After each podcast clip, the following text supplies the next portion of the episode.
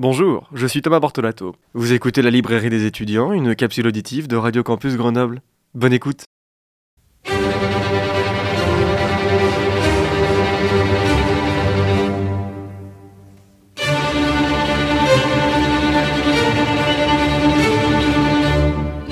Eh bien bonjour, bonjour à toutes et à tous. Je suis très heureux de vous retrouver aujourd'hui pour cette toute nouvelle chronique de la librairie des étudiants. Une chronique littéraire spéciale, ou presque, pour coller à ce jour si particulier de la Saint-Valentin. Alors, à tous les amoureux, à tous les épris de sentiments, laissez-moi vous poser cette question. La poésie n'est-elle pas le meilleur moyen de traduire un amour? Je souhaite vous faire ouvrir le recueil de poésie La centaine d'amour de Pablo Neruda, paru en juin 1995 dans la collection Poésie Gallimard. Chers auditeurs et auditrices, sortez vos marque-pages d'amour et de légèreté de l'âme. Nous partons aujourd'hui dans un sublime recueil de poésie. Nous ouvrons aujourd'hui le recueil de poésie nommé La Centaine d'amour, recueil de poésie signé par Pablo Neruda, grand auteur chilien. C'est un recueil sur l'amour, mais un amour désigné et perçu en la personne de Mathilde Urrutia. Mathilde Urrutia est une grande chanteuse chilienne, une soprano. Lorsque Pablo Neruda rencontre Mathilde Urrutia, lui est déjà marié. Leur liaison restera secrète de l'épouse de Pablo Neruda jusqu'en 1995. Le personnage littéraire de Mathilde Urrutia est une grande source d'inspiration pour Pablo Neruda. Elle apparaît déjà dans certains de ses poèmes dès 1951, dans le recueil Les Vers du Capitaine par exemple une femme qui inspire de mille et une façons, à qui lui sera dédié le recueil Cien Sonetos de Amor, paru en octobre 1959. Et veuillez déjà me pardonner, amis auditeurs auditrices, cette expression un peu hésitante de la langue espagnole, j'ai fait allemand LV2. Ce recueil de poésie, qui est notre objet du jour, est composé de quatre parties distinctes, matin, midi, soir et nuit. Tout du long de son recueil de poésie, Pablo Neruda explore les sentiments et l'amour. Il dispose à travers ces quatre parties les façons dont l'amour nous surprend, tout en insérant dans ses sonnets de nombreuses images littéraires, de quoi ravir les plus curieux d'entre vous, amis auditeurs et auditrices. Les sentiments et l'amour qui vous font écrire, qui vous font chanter, les mots employés, qui font surgir des souvenirs, des pensées que l'on garde pour soi. Ou comment écrire en poésie les sentiments et la vie d'un couple amoureux en une centaine de pages. Thank you.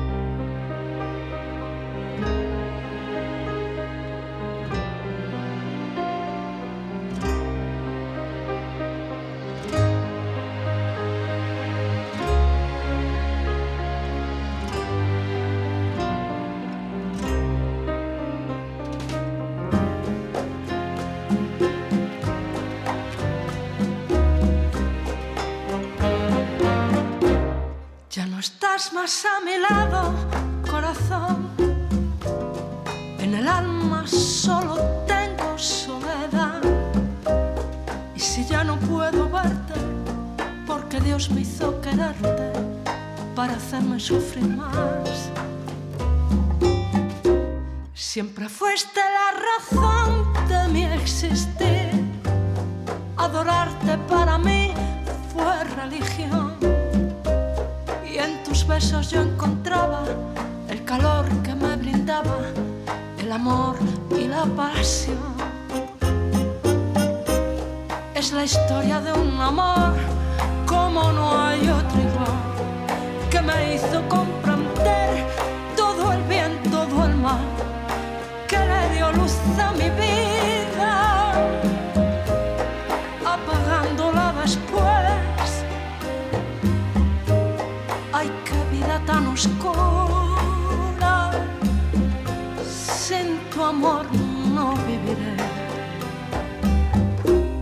Ya no estás más a mi lado, corazón.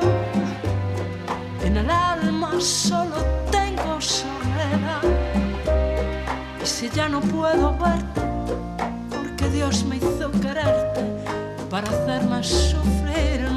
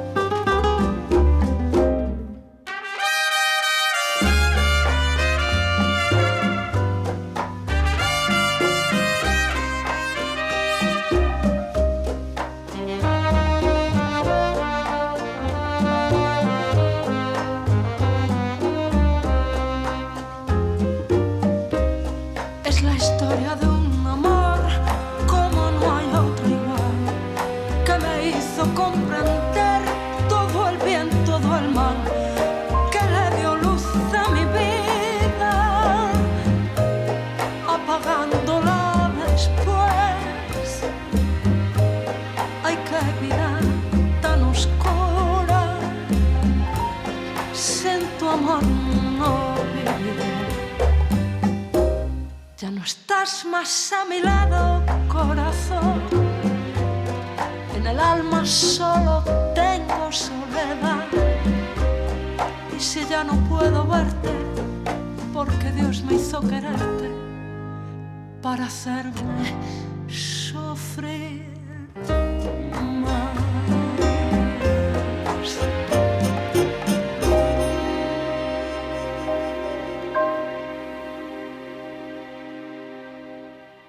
Nous sommes de retour, amis auditeurs et auditrices, dans les studios de Radio Campus Grenoble 90.8 au micro de la librairie des étudiants.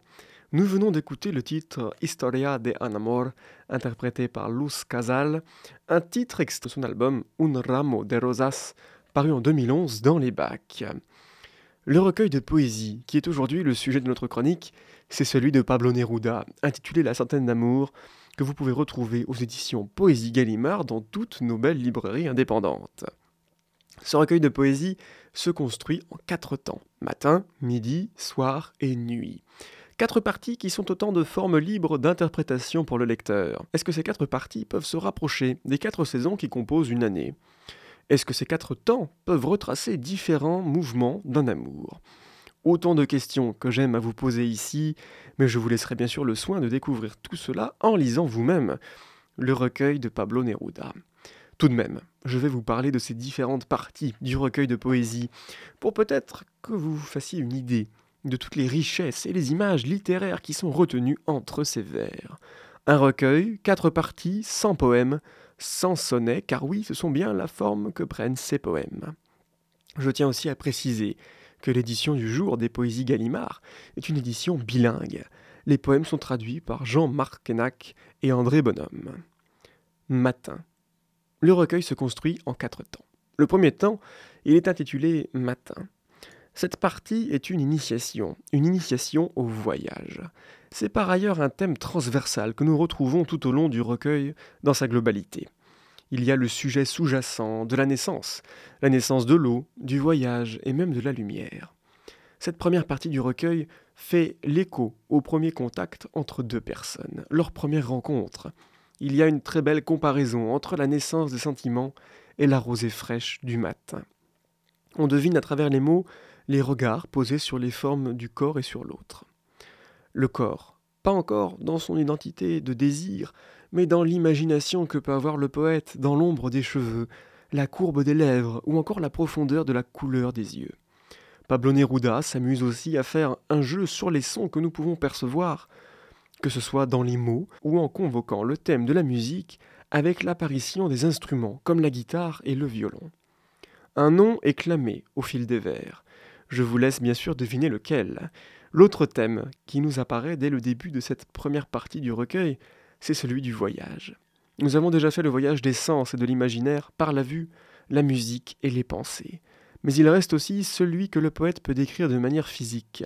L'autre beau parallèle qui est mis en exergue ici, c'est celui de la timidité, lorsque quelqu'un est dans l'appréhension d'approcher l'autre, dans l'hésitation. Cette même hésitation que l'on a à se déclarer à l'autre, qui marque in fine la naissance des sentiments et du désir. Le thème d'un voyage doux, qui nous emporte vers des monts fleuris et légers. Se dévoiler dans ce voyage, c'est finalement accepter l'autre pour qu'elle vienne colorer la vie que l'on a, pour remplir un espace vide dans notre cœur. Pour illustrer ce que je viens de vous dire, notamment sur le voyage des sens et de, et de la vue des sentiments, je souhaite vous lire le 22e poème, à la page 55 du recueil. Écoutez cela. Que de fois, amour, t'ai-je aimé sans te voir, sans souvenir même, sans reconnaître ton regard, sans te regarder, sans Taurès, en des régions hostiles et sous la brûlure du midi, tu étais seulement le parfum des céréales que j'aime. Peut-être en passant t'ai-je vu imaginer le vent vert à Angole, dans la lumière de la lune au mois de juin, ou bien peut-être étais-tu la ceinture de cette guitare dont j'ai joué dans les ténèbres et qui sonna mère furieuse. Je t'ai aimé, je ne l'ai pas su et j'ai cherché ta mémoire. Je t'ai aimé, je ne l'ai pas su et j'ai cherché ta mémoire. Maison vide, lampe en main, j'y entrais pour voler ton portrait. Mais moi, je savais déjà comment tu étais. Et tout d'un coup, tu venais avec moi. Je t'ai touché et ma vie s'arrêta. Tu étais en face de moi, régnant en moi, et tu y règnes. Comme un bûcher allumé dans les bois, c'est le feu qui est ton royaume. Voilà pour cette première lecture, Et je veux, dans la foulée, vous lire un second poème de la première partie que j'ai trouvé particulièrement beau. Le poème 17, que vous retrouverez à la page 45, eh bien, il commence ainsi. Je ne t'aime pas telle une rose de sel, topaze, œillée en flèche et propageant le feu. Comme on aime de certaines choses obscures, c'est entre l'ombre et l'âme, en secret, que je t'aime.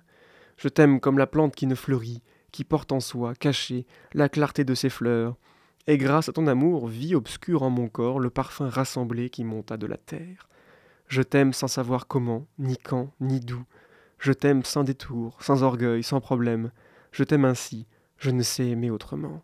Je t'aime ainsi sans que je sois, sans que tu sois, si près que ta main sur ma poitrine est à moi, et si près que tes yeux se ferment quand je dors. N'est-ce pas un magnifique poème, pour dire presque l'inavouable, lorsque nous sommes tenus par la peur? Je vous laisserai le soin de découvrir les autres poèmes de cette première partie. Midi. La seconde partie du recueil de la centaine d'amour, intitulée Midi, est là pour nous révéler la vie à deux, la vie ensemble. Les poèmes commencent parfois par des lieux ou des indications de lieux, comme la chambre ou encore l'indication brève chez nous.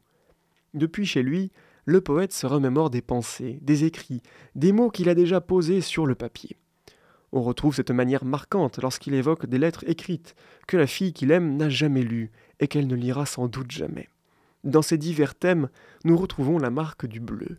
La couleur bleue pour symboliser le ciel, la mer, la vie, les cascades, jusqu'à même les sourires de la jeune femme. Je souhaite vous lire le poème numéro 45 à la page 103. Écoutez donc ces quelques vers.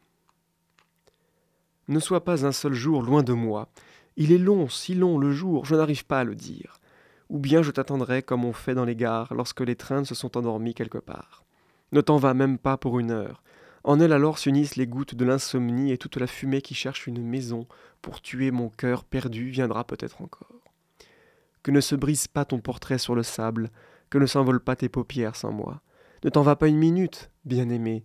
Un instant suffirait.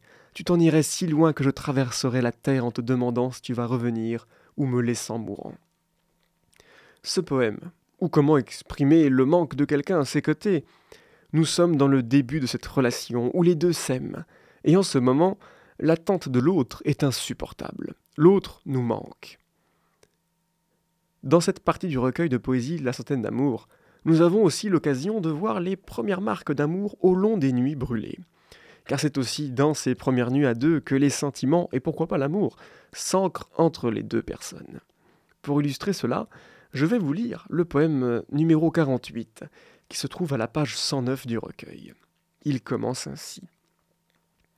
Les deux amants heureux ne font plus qu'un seul pain, une goutte de lune, une seule, dans l'herbe, ils laissent en marchant deux ombres qui s'unissent. Dans le lit, leur absence est un seul soleil vide. Leur seule vérité porte le nom du jour. Ils sont liés par un parfum, non par des fils. Ils n'ont pas déchiré la peine ni les paroles. Et leur bonheur est une tour de transparence. L'air et le vin accompagnent les deux amants. La nuit leur fait un don de pétales heureux. Aux deux amants reviennent droit les œillets. Les deux amants heureux n'auront ni faim ni mort. Ils naîtront et mourront aussi souvent qu'ils vivent il possède l'éternité de la nature. Soir. Il est temps maintenant d'ouvrir ensemble la troisième partie de ce recueil de sonnets. Cette troisième partie de la centaine d'amour s'intitule Soir. Nous entrons dans une partie plus sombre de ce recueil. Il est assez surprenant de voir que nous quittons les sentiers des sonnets légers et flambants pour un sentier de sonnets plus lourd et plus sombre. Les thèmes abordés sont plus sombres, comme le sentiment de mort ou la déperdition. Mais la déperdition devant quoi? Devant qui? Eh bien, devant l'absence totale de l'être aimé, l'absence amène la solitude, une solitude forte que l'on retrouve dans la maison habitée maintenant par qu'une seule personne. Peut-être avons-nous là une perspective à saisir sur l'état mental du poète lui-même. Sans la personne aimée, il se retrouve vidé de ses sentiments, vidé de toute envie, vidé de ses mots. Finalement, est-ce que la personne aimée peut être une figure de proue ou de guide, comme il en est question dans le poème 68 c'est à nous de réfléchir à cela comme il se doit. Le poète ouvre des portes, dégage des pistes de réflexion. C'est au lecteur de poursuivre l'aventure sur ces fameux chemins et d'en trouver les clés et les connaissances. Alors, pour lutter devant le froid et les voyages ponctués de mirages, que nous reste-t-il? Quel est l'un des remèdes efficaces pour oublier une forte tristesse que l'on pourrait comparer à des blessures d'épines faisant couler les larmes? Pour lutter devant les souvenirs à deux qui peuvent faire mal, il nous reste un tout dernier rempart. Convoquer les souvenirs de l'enfance.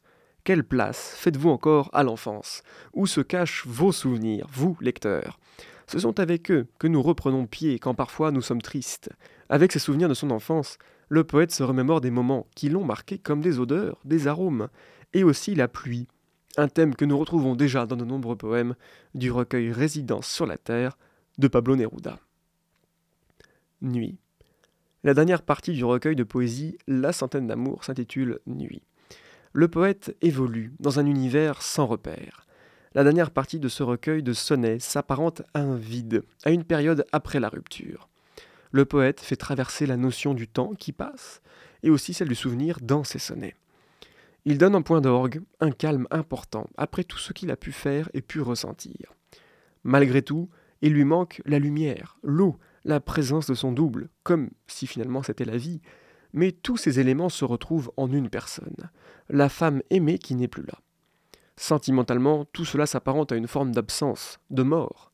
Pour éclairer votre lanterne, chers auditeurs et auditrices, je veux encore vous lire le poème numéro 82, à la page 181 de ce recueil, et il commence ainsi. Mon amour, en fermant cette porte nocturne, je réclame un voyage à une sombre enceinte. Ferme ton rêve, entre en mes yeux avec ton ciel, étends-toi dans mon sang comme en un large fleuve. Adieu, adieu, cruelle clarté qui tomba peu à peu dans le sac quotidien du passé. Adieu à tout rayon de l'horloge et l'orange. Salut, l'ombre, toi, ma compagnie intermittente. Non, toi, ma compagne intermittente. Sur cette nef, sur l'eau, la mort, la renaissance, unis et endormis, ressuscités encore, nous marions tous deux la nuit avec le sang. Qui de nous vit ou meurt, qui repose ou s'éveille Je connais seulement que ton cœur distribue dans ma poitrine tous les présents de l'aurore. Le poète regarde une dernière fois ce qu'il a porté comme sentiment et comme envie pour elle. Pour terminer, cette fois-ci je vous l'assure, les lectures de poèmes, je veux vous en lire un tout dernier, que vous retrouverez à la page 209. C'est le 96e poème du recueil, qui commence ainsi. Ce temps où tu m'aimas, je le sais, s'en ira, il sera remplacé par une époque bleue, et sur les mêmes eaux sera une autre peau. Ce seront d'autres yeux qui verront le printemps. Pas un de ceux qui ligotèrent nos journées, pas un de ceux qui s'adressaient à la fumée, les gouvernants, les trafiquants, les éphémères, ne s'agitera plus au cœur de cette toile. Ils s'en iront, les dieux cruels et leurs lunettes, les carnassiers poilus accompagnés d'un livre, les pucerons avec les pipis passeros. Et quand le monde enfin viendra d'être lavé, alors de nouveaux yeux naîtront dans la fontaine, et le blé poussera sans que coulent les larmes. Ce dernier poème que je viens de vous lire, c'est l'un de ceux qui est rempli le plus de résilience. Il acceptera les conditions de la vie sentimentale, même si cela doit le rendre triste de diverses manières. Le recueil de poésie nommé La centaine d'amour de Pablo Neruda n'est pas seulement mon recueil de poésie préféré, loin de là. Il est rempli aussi d'une grande beauté dans ses vers, d'une grande sensibilité, portant ce message au plus haut à qui voudra l'entendre, à qui a un cœur pétri par les sentiments. Ainsi va la littérature. Le magnifique recueil de poésie que je vous ai présenté aujourd'hui s'intitule La centaine d'amour et il est signé par Pablo Neruda et disponible dans la collection Poésie Gallimard dans toutes nos belles librairies indépendantes. À toutes celles et ceux qui aiment les mots, qui vivent de leurs émotions et des sentiments, ce recueil est un indispensable. La librairie des étudiants, c'est terminé pour aujourd'hui, mais je vous donne bien sûr rendez-vous la semaine prochaine, même jour, même heure et même antenne, pour retourner au rayon des mangas. D'ici là, l'actualité littéraire est à retrouver sur la page Instagram de l'émission, et vous pouvez bien sûr retrouver la capsule auditive de notre chronique du jour en balado-diffusion sur la page 10 heures de l'émission, et à la rubrique de la librairie des étudiants sur le site internet de Radio Campus Grenoble 90.8.